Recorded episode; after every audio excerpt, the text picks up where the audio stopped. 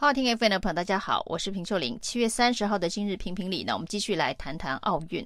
那奥运今天的比赛最受瞩目的，当然就是台湾跟中国的桌球大战了。我们十九岁的天才桌球少年林昀儒呢，对上了世界球王，也是现在全世界排名第一的中国选手樊振东哦。那这一场比赛为什么受到瞩目？而且呢，在比赛之后呢，成为全球媒体关注的焦点了，因为林昀儒打得实在是太精彩了。他以十九岁的新秀之姿挑战世界排名第一的球王，毫不惧色。那可以说是缠斗不到七局哦，而且好几次呢是逼的这个球王樊振东呢，应该是非常担心哦，他这一次奥运的金牌可能会掉了。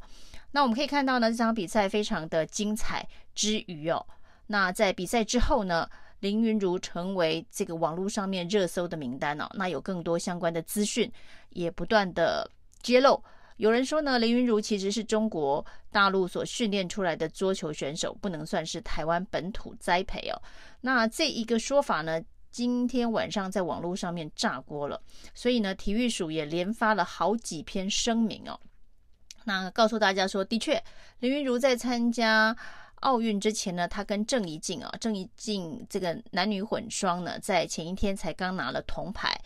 那林昀儒跟郑怡静的组合呢，也破了台湾的这个桌球在奥运会的记录，从来没有拿过奖牌。他们两个呢，拿的是本土栽培的这一个奖牌哦。那因为之前呢，是由这个中国大陆的选手转台湾籍的陈静。拿过奖牌，那林昀儒跟郑怡静被视为是本土栽培的选手所拿到的本土奖牌，但是呢，现在呢又被踢爆说，其实呢，他们两个呢，在这个参加奥运之前呢，今年的年初啊，其实都是在中国大陆的海南集训，跟中国队一起训练哦。那当然聘请的也是中国的教练哦。那这个异地训练的过程当中呢，主要都是呃由中国方面的教练以及选手陪练呢。那这个消息传出来之后呢，呃，体育署今天最新的声明是说，其实呢，台湾对于林云如的这个天分很早就发现了，所以呢，在二零一九年呢，光是赞助林云如的相关的比赛经费就八百万哦。那从体育署的这一个声明当中可以发现哦，林云如的这个桌球生涯大概在。小学的时候呢，就已经展露天分了。那从二零一三年开始呢，他成为这个重点培训对象。不过在这里哦，似乎呢，这个政府并没有给予太多的资源哦。如果有的话，今天体育署的新闻稿早就出来邀功了。那所以呢，可能在二零一三年之前呢，林云如是完全自费聘请教练啊，当时也是聘请中国籍的教练。那二零一三年之后呢，因为他在这个台湾的比赛当中。成绩非常的亮眼哦，所以开始有一些这个设备的零星的补助啊，这是二零一三年之后，那但是没有具体的数字哦，显然这一个补助的预算是微不足道。那体育署明确的提到呢，对于林昀儒的这个经费补助是二零一九年哦，那他说二零一九年呢，一整年大概就补助了将近八百万哦，那这是目前。比较明确的一个数字哦，但是呢，从二零一九年之后，包括了二零二零到二零二一这个奥运之前呢，那政府体育署。到底对于林云如有什么样子的一个协助以及经费的补助？那因为看到这个林云如似乎最后选择的是到这个中国大陆去进行异地的训练哦，所以呢，很多的经费恐怕是他自筹的经费哦。因为体育署应该不太可能补助林云如到中国大陆去做的相关的训练哦。那甚至呢，林云如跟郑怡静啊，在这个中国大陆进行异地训练的时候呢，其实呢。中国大陆还安排了他们施打了这个新冠疫苗，就是中国的新冠疫苗，应该是科兴疫苗。那在这段期间，跟中国队呢同吃同住同训练呢，还打了中国的这个新冠疫苗。那事实上呢，我们混双呢，桌球混双哦，这个拿到铜牌奥运的记录哦，其实呢。这一个他们的教练呢，郑佳琪也是前中国的奥运选手，那所以也就会有这样子的一个到中国训练的安排哦。那这是一个现实哦，因为全世界上面这一个桌球强国训练各国选手，包括很多日本选手，也都是到中国去做训练哦。不管是之前的福原爱，还是呢这一次的混双金牌的伊藤美诚哦，其实都是曾经在中国训练哦。所以其实呢，中国的民众哦，对于他们都不太陌生哦，因为。桌球对于中国来讲是非常重要的国球哦。那在这样子的一个过程当中呢，其实有一些现象啊，蛮值得大家去省思的。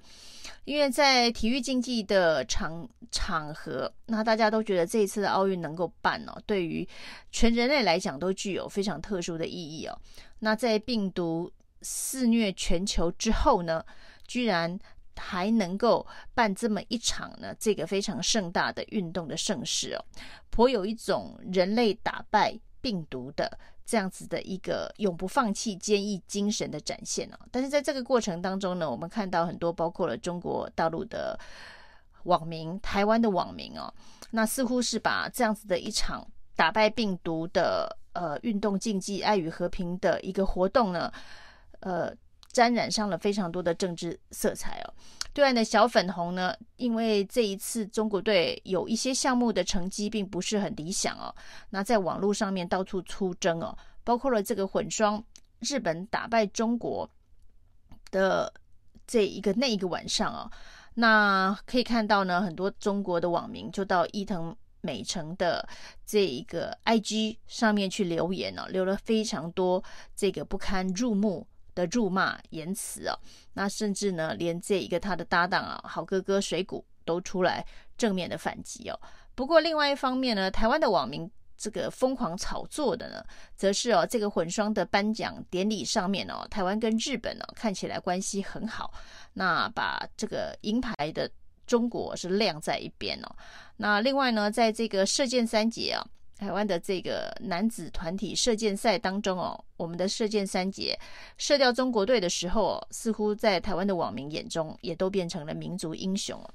那一个单纯的运动竞技哦，体育归体育，政治归政治哦。虽然大家都把它当成是笑话，认为体育跟政治是密不可分哦，否则呢，我们不会叫做中华台北才能够去参加奥运了。的确。在这一个大的国际的架构之下哦，体育跟政治是有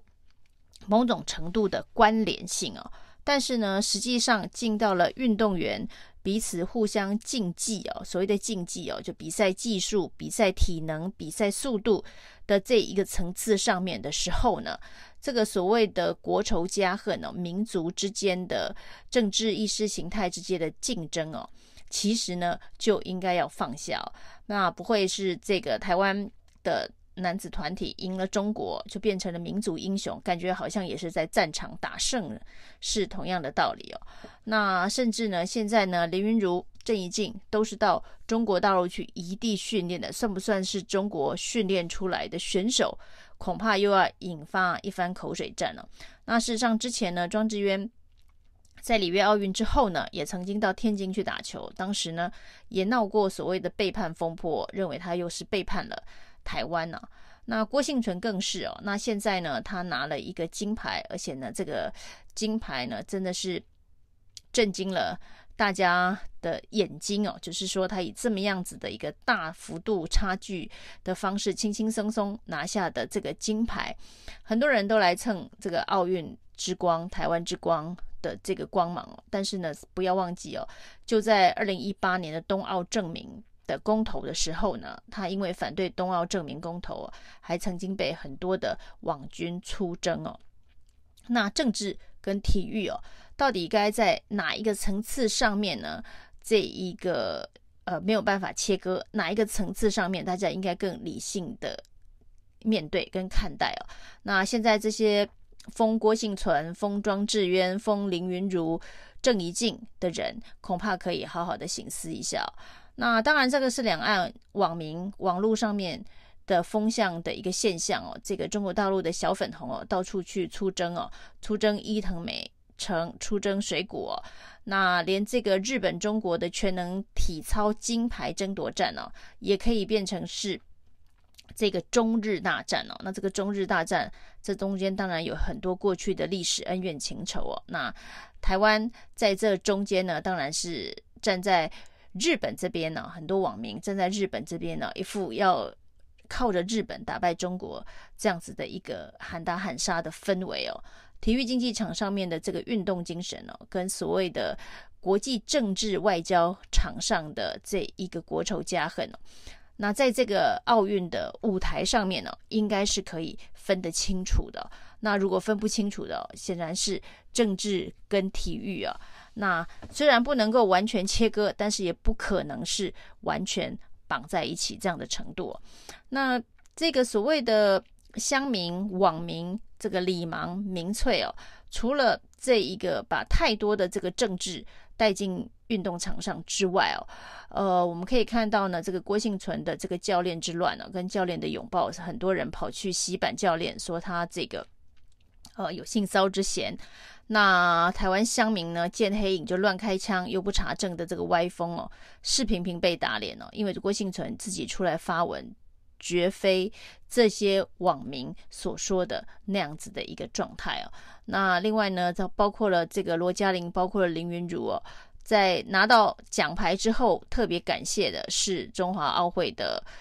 主席啊。那还有这一个相关的这个做商务舱的这些协会的呃老这些教练。那特别感谢的是这些人哦，这跟之前呢所谓的商务舱风波，明明是政府的安排出问题哦，那很多的网民乡民的焦点呢，却是锁定什么中华奥会的主席等等。那事实上，这些中华奥会的主席、各协会的一些呃主委哦。那平常跟运动员的关系是相当的密切哦，那他们最重要的工作应该是帮他们所谓的募款跟赞助等等相关的这个协助哦。那这也就是体育署今天发出的新闻稿当中哦，他们对林云如的支持哦，就是二零一九年的那八百万哦，那其他时间恐怕靠的就是这些相关的这个协会啊、呃企业上面的这个赞助哦。那从防疫到奥运哦，台湾社会哦，那的确有很多重新可以省思的切入的角度哦，包括我们的这个网络乱象、网络的民粹文化。那另外当然还要讲的这个射箭的谭雅婷啊，这个没有拿到奖牌，没有进入这一个决赛哦，那居然还被酸民到处乱酸哦。他讲的那句话非常好，你行你来啊，你来奥运场上比比看，你就知道。那还有这个詹家姐妹第一轮就被淘汰啊，很多的网络网民也去酸他们。那他们现在也说要搜证提告。